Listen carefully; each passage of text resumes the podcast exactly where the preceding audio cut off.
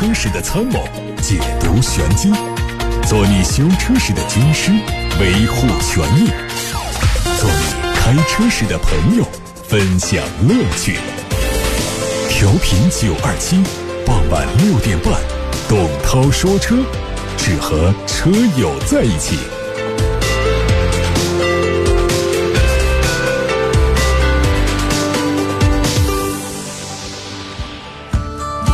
我是董涛，欢迎各位来听董涛说车。先看新闻，最近海外媒体报道说，欧盟委员会关于大众、戴姆勒和宝马的垄断门事件已经得到证实。他们宣布，这三家企业非法垄断了柴油发动机尾气排放清洁技术。欧盟对垄断行为的处罚是集团年营业额的百分之十。还有消息说，大众和戴姆勒因为积极和欧盟合作，成为调查证人，有可能不被罚款。戴姆勒说，集团不仅积极和欧盟委员会合作，更为调查提供了全面帮助。同时，宝马再次否认了参与垄断门，否认一切涉嫌垄断的指控。宝马说，公司和大众以及戴姆勒定期会谈的目的在于改善柴油发动机尾气排放清洁技术，并不是秘密会谈。统计显示，沃尔沃汽车在今年前三个月继续保持良好的销售势头。第一个季度全球总销量相比去年同期增长了百分之九点四，大约为十六点一万辆。其中，他们第一个季度在中国的销量为两万九千八百八十六辆，同比增长百分之三点九。三月份，沃尔沃在中国卖了一点一万辆汽车，同比增长百分之六点七。在美国市场的前三个月销量为二点二万辆，比去年同期增幅百分之九点八。三月份销量为九千五百六十九。先看投诉。有位叫阿怪的网友在微信公众号的后台留言问：“他说我的车啊，呃，开了三年不到，是雪佛兰的创酷，两万七千多公里。四月二号上午刚开出小区门口一百多米，突然 车没反应了，打不着火了，于是就拖到 4S 店。”那拆开发现呢，是发动机连杆断了，导致卡死，打破了缸体。现在呢，这个 4S 店呢以没有在他们这儿保养为理由，说我这个机油缺失导致连杆折断，很明显是质量问题，所以我想投诉。这个事情呢，你是否真的脱保？这一点呢，我们需要确认一下。如果你真的是没有在任何一家 4S 店做保养，同时呢，你又不能出示证据证明你在有资质的维修厂做过了合按照这个合规的项目和周期做过保养的话，那确实是脱保。那么脱保之后，这东西是质量问题还是不是质量问题，我们已经说不清楚了。那即便这个它真的就是一个质量问题，按照现行的这个厂家以及店家跟我们消费者之间达成的这个三包协议的话。这个确实是可以不承担维修索赔的这个义务的，店方啊可以不承担维修索赔的义务，确实是有声明在先，而且这是得到大家公认的一个相对还比较公平的这么一个条款，就是车辆在保修期之内啊，应该是按照厂家的规定周期和规定项目来合理的养护和使用车辆，在这样的大前提下，这车辆出现的质量问题。厂家、店方负责索赔，免费帮你维修。这条条款呢，实际上是相对比较公平的。我们总不能说这车我不按照规矩来做保养，不按照规定的操作这个守则来驾驶车辆，导致车辆的损坏，你厂家都得赔，这肯定是不成立的。所以说，现在要关键就是我们能够拿出证据证明我没有脱保。因为这儿就出现了一个，我不在 4S 店保养是不是就脱保？不一定的。如果不在 4S 店保养，但是我们能够出示证据证明我们在按时的按规定项目做保养的话，那么这个地方我们就可以重新讨论这发动机的连杆折断到底是不是质量问题。啊，这个讨论它是不是质量问题的前提是没有脱保。即便没有脱保。那么这个连杆折断，它还有两种可能：一种是质量问题，一种是非质量问题呢。更何况现在我们的第一个麻烦在于，它是否脱保还没有得到确认。如果脱保的话，是不是质量问题已经不必考虑了，不赔啊？这个是目前的这个规则，不用再重复发了啊。这个阿怪，你重复发了四五遍，我在节目里总是跟大家强调，不止四五遍，六七遍了，不止了，八九遍了。我不能再说了啊，因为刷屏这种行为是很不道德的。就是在节目直播的时候，很多人都在提问，你一个人大段的话一直在这刷屏的话，一直在这刷屏是侵害了其他人的权益的。这种情况，我们要代表其他的车友来抵制的。所以我们再次强调一下，就是凡刷屏的这种留言信息，我们直接会忽略不看，并且会把这个名单把它拉黑掉。这是为其他的更多的车主们的权益在考虑，希望大家都能够理解。继续来看，有位段女士，她的车是宝马三二零，她说一八年九月份买的车，当时呢四 S 店工作人员口头承诺会赠送一个赠品，但直到现在都没有给我。我去 4S 店的时候，工作人员拿出一份合同，说内容并没有提到赠送什么东西，还附有我的签名。但我发现这个签名根本它不是我签的。我认为这已经不是赠品的问题，而是 4S 店冒签合同。呃，首先呢，就是口头承诺的这种赠品呢，确实是他要是讲良心的就给，他要是不给的话，我们还真拿他没办法。他不承认我口头承诺过，这可能大家在交谈过程当中会有一些误会，也有一种情况就是。就是耍赖，但是不管是哪种情况，我们手上没有证据证明对方在最后一次，呃，跟我们确认过这个赠品的话，这个赠品我们还是要不到的。但是现在的关键点已经转移了，赠品已经不是事儿了。关键是我们这位消费者说，一份合同上没有我的签名，就是是我签，不是我签的名。那这个其实很好鉴定，因为任何一份。这个交易合同啊，一定是至少一式两份，消费者手上一定得有一份的。你手上没有，他手上有，这首先就是一个疑点。那么他手上有的，你看这不是你的字迹，这个就其实我们现在对字迹的鉴别啊，这个法律界是很容易的一个事情。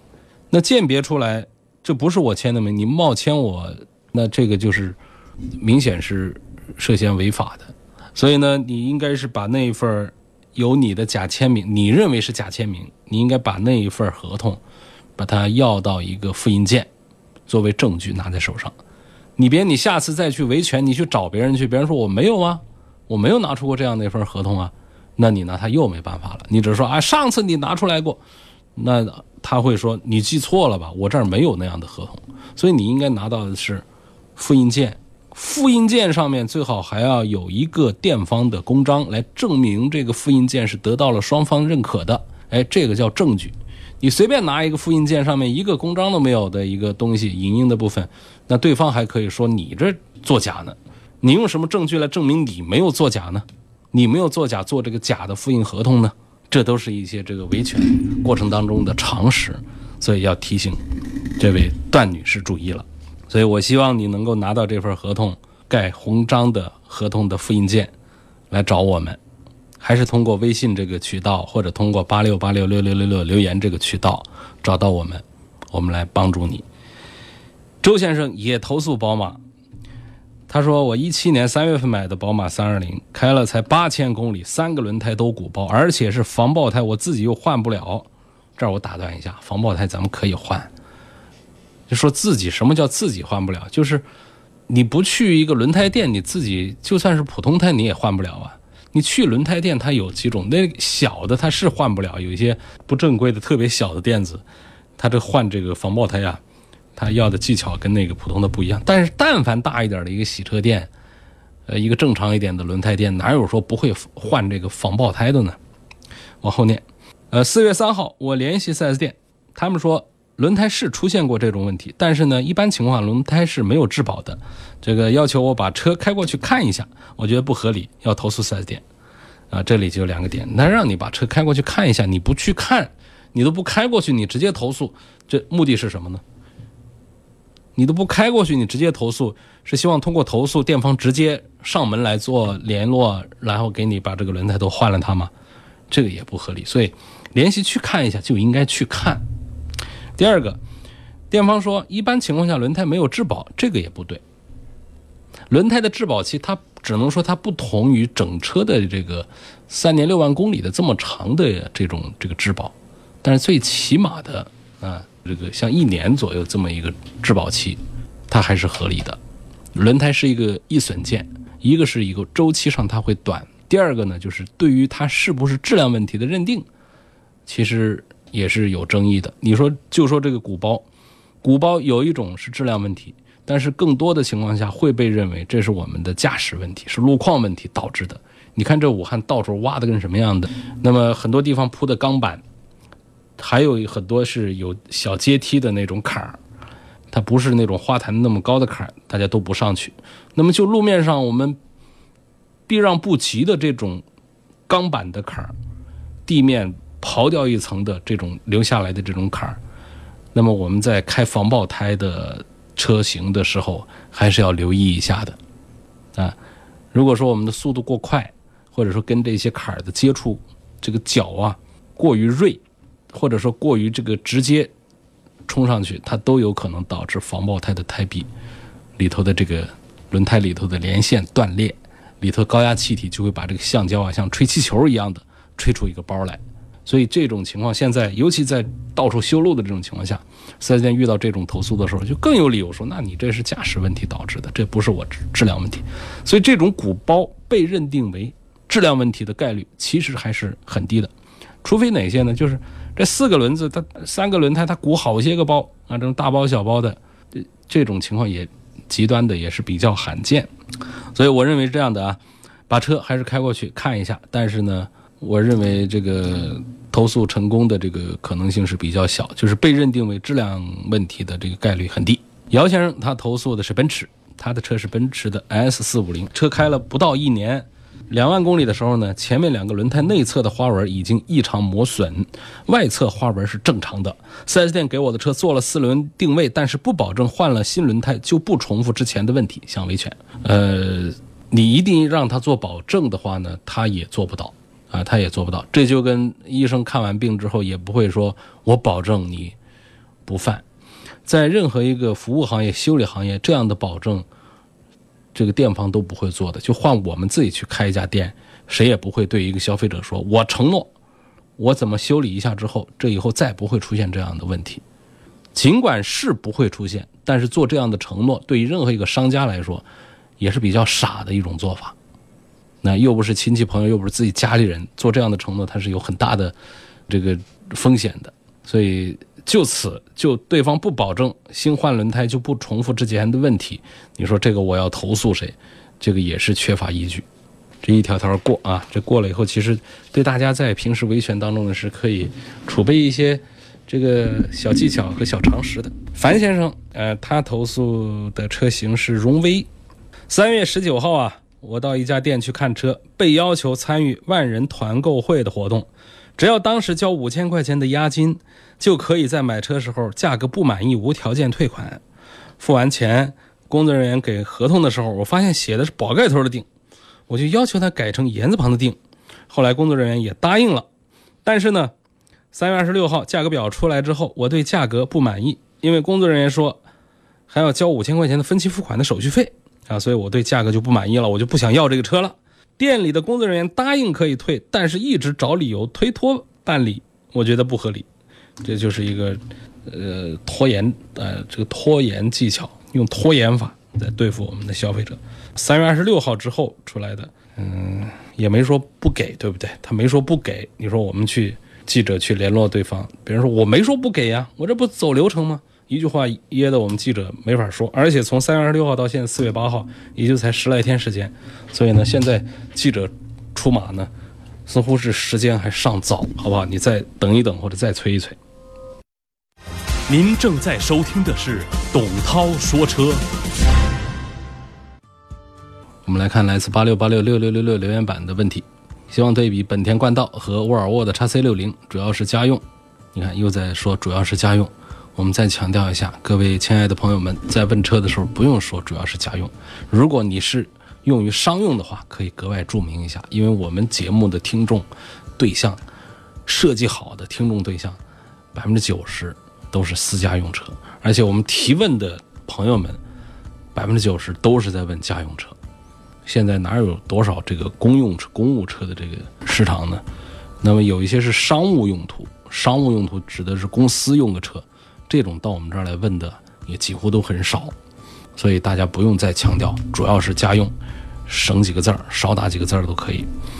就想推荐这个三十万左右的 SUV 啊，本田冠道和沃尔沃 x C 六零。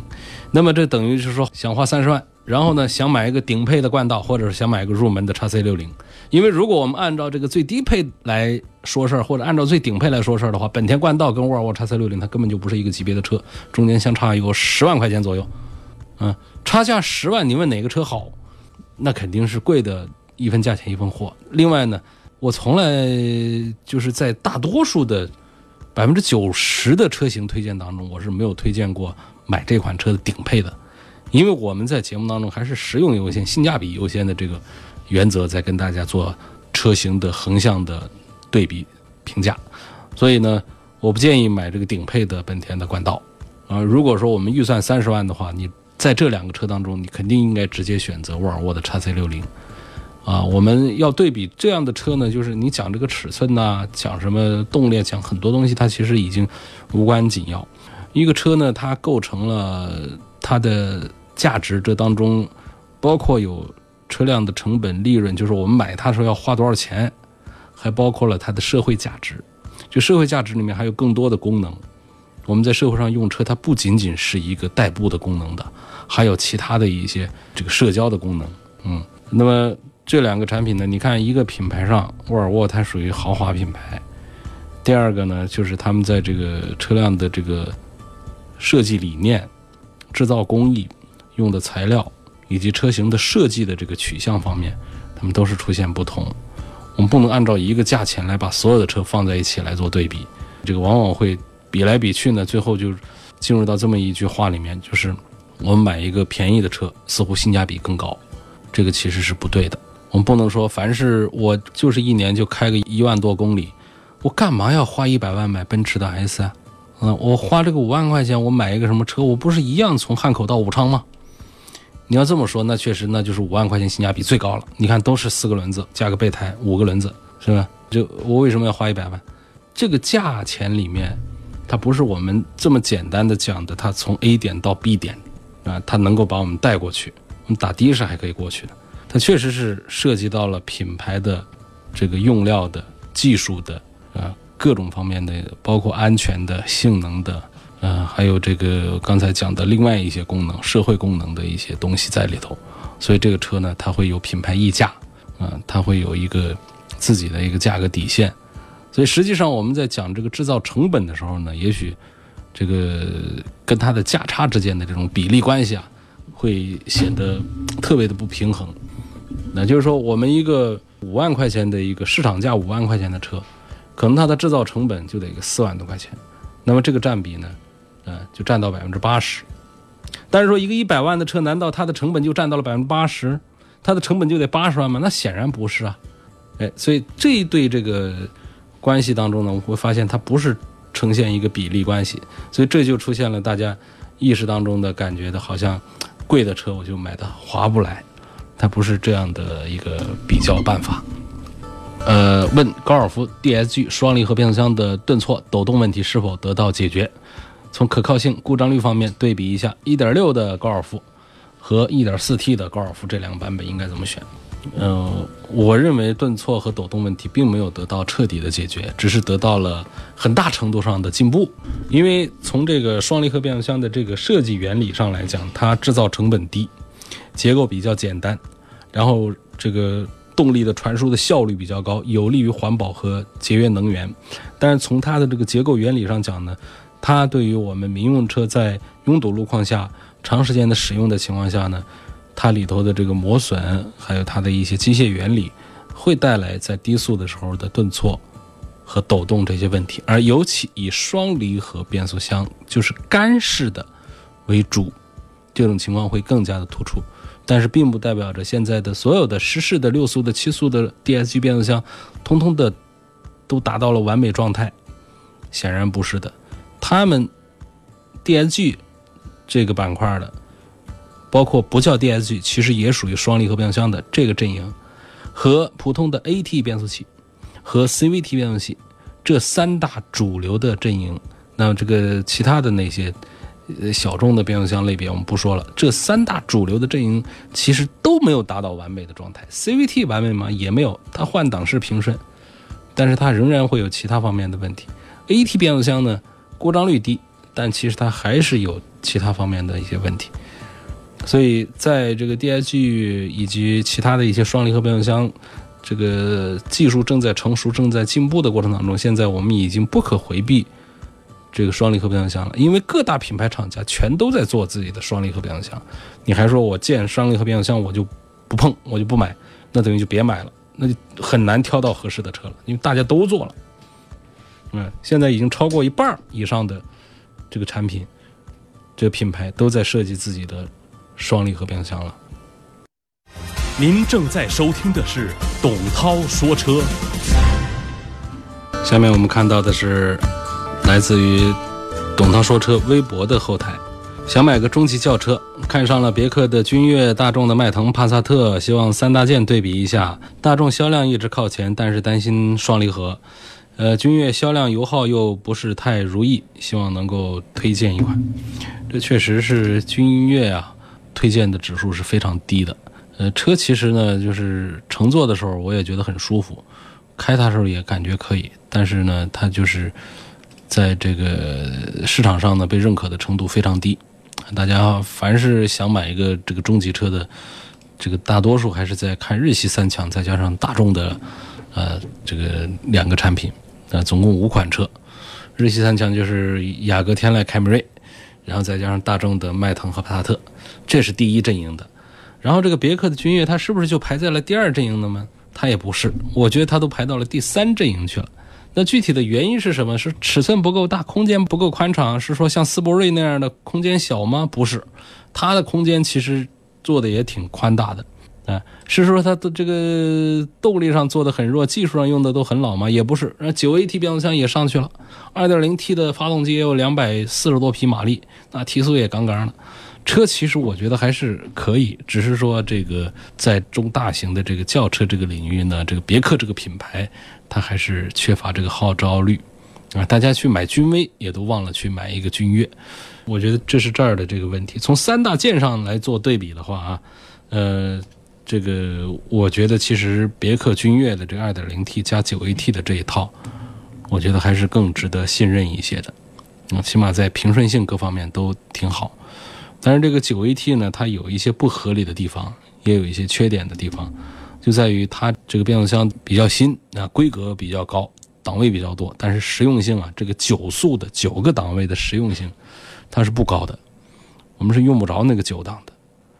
所以它就相当于说，我们平时还是就用了一个六档、七档、八档、九档用的比较少，因此呢，它在底下的这个档位呀，就是一到六这之间档位的设计，因为是九个档，它反而它设计的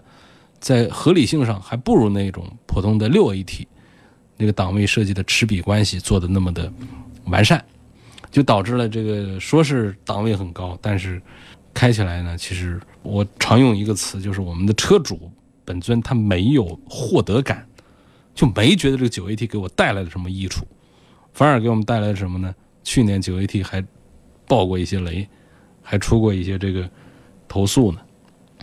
但是呢，你回到这个大众的迈腾和帕萨特上面去的话呢，这车也确实是新意比较少。然后如果要考虑买这个三个车当中呢，我还是推荐，呃，迈腾或者是帕萨特买他们的二点零 T 的版本会多一点。CRV 的汽油版现在可以买吗？机油的故障解决了没有？在乎内饰的颜值，我买它哪个型号比较好？这个 CRV 啊，我还是推荐2.0的这个混合动力的版本，买个踏实，买个放心，好吧？上期说了，奥迪 A4 和奥迪 Q5 啊，车内异味都比较大。那么买这个沃尔沃的车是不是就很安全呢？BBA 就不能像沃尔沃那样做的很环保吗？那你得去问他们了，他为什么都不能做的环保一点？成本嘛。就是环保的材料肯定是明显的比不环保的材料要贵得多的，这不是说只贵一点，贵一点大家早就做了。你家里装房子的时候，你选一下，这儿有两桶这个油漆，一套是刷完了绝对没有异味的环保的这种油漆，还有一桶呢，就是刷完了就恨不得一年都受不了的那种。你看看这价格会不会只差一点点？所以呢，在一个车上，就这一个车可能我们大家体会不到这个区别。比方说。我这车我自己去换装，我换装这个隔音的、隔热的这种各种材料，它可能并不会花太多钱。但是呢，作为一个厂家，一台车一个月卖两万，嗯，一年卖几十万台，这样的产量下，每一个车上的每一个零部件，可能它只是一块钱的价差，这下来这整车这一年下来或者几年下来，对于汽车厂家来说，这都是非常巨大的开支，而这个环保材料可只是一块钱的这个价差问题啊。那么厂家他自然的为了扩大自己的利润空间，他就想办法就弄一些，反正这大家也看不到嘛。第二个，大家是闻得到，闻得到也没标准嘛，国家强制标准也没有。我这么做，大家也就是传传而已。呃，买车的时候也好说啊，新车嘛都有味儿，回去开两天就好了。回去结果开了两年还有味儿，我见过很多开了五年的车还有味儿。它缓慢释放啊，车内是个密封的空间，你是没办法的。好多说我有这个处理办法，我有那个处理方案，那都活见鬼，什么都不如我们开着门窗暴晒，这种效果更明显。所以这位朋友说，这个奥迪 A 四和奥迪 Q 五车内异味比较大，那买沃尔沃的车是不是很安全？嗯，反正沃尔沃的，它跟这个瑞典呢，这么一个这个北欧国家，跟它的整个国民的这种素质和整个社会的。啊，一种这个风格是有关系，就他们把这方面呢，倒不是说天天刻意的在留意着我做的多环保，他就是无意识的做到了环保，他不像说我们这边，呃，这个做了一个什么环保，那就得大做宣传，得让好多人都知道，因为这很新鲜呐，别人都不做呀，别人那是基本上是这么一个理念，所以说他的这个环保啊、安全这方面确实是做的还是比其他品牌。要好一些。哎呀，下一个问题，我们来到微信的后台，说我在 4S 店买了一台全新日产天籁一八款的致敬版，呃，我买的就比较仓促，对车认识比较少。最近呢，我对这个车发动机的型号有一些怀疑，呃，主要是看了一些汽车文章，说天籁、奇骏用的发动机呢都是 MR20DE、MR20DD，但是呢，我打开这个发动机舱盖呢。就发现这个我这发动机上面钢印上写的是 M R 二 C 杠二，说我这车的合格证上也写的 M R 二零啊，我就想知道我是不是买了一台老发动机啊？我这编号是 M R 二 C 二，少了一个零还多了 C 二，心里发凉。我觉得这个不用担心，我估计是钢印打的不正，是吧？那个零啊打的像个 C，你就以为是个 C 了。呃，我们在冰箱里头，在鸡蛋里面混进一个猕猴桃。这种情况可能会出现，但是说在一个厂家的发动机这个安装线上进一台老型号的发动机的这个可能性，那应该是没有。呃，现代化的这个工厂企业里头的一整套的这个管理流程呢，大家这个脑补一下，想象一下，它一定是很严谨的。呃，它不严谨不会给它带来。成本的降低和利润的升高，反而会给它带来巨大的风险，可能导致企业的倒闭。所以你要相信，任何一个企业它都不会干对自己不利的事儿。所以这个生产线上的这个配件的这个管理的话呢，它来这一批发动机，它就是这一批这个型号，它不可能给你来一个别的型号的，这个大可不必担心。而且呢，在这个日产上呢，它现在就是这个 M R 二零系列的这个发动机。它没别的，没什么多的可说的，所以这个就不用担心，这个发动机呢，MR 是它一个系列，呃，这个二零呢就是它的这个排量这个层面，二点零的这个排量，后面的这个 DD 也好，DE 也好呢，这个其实就是它的另外的多的一些这个解释，就是呃。两个 D 呢，一个代表的是双顶置凸轮轴，还有一个 D 呢，代表的是缸内直喷。那么这个二零 DE 呢，就是一个老款啊，就是这个 E 呢，它就不是缸内直喷的意思，E 呢，它是一个气管喷射的意思。所以你只要不是说你买了一个 MR 二零 DE，事实上也不会买到，那你买到的就是二零 DD。就在奇骏上，在这个天籁上都都用这个型号，所以它整个的这个发动机系列就叫。M R 二零，所以你在合格证上、在配置表上查到的都是这么一个型号，不用担心这个发动机上面这个钢印是这没有这个型号，就日产底下它没有这个发动机。今天就到这儿，感谢各位收听和参与晚上六点半钟到七点半钟的董涛说车。错过收听，可以通过董涛说车的微信公众号重听音频。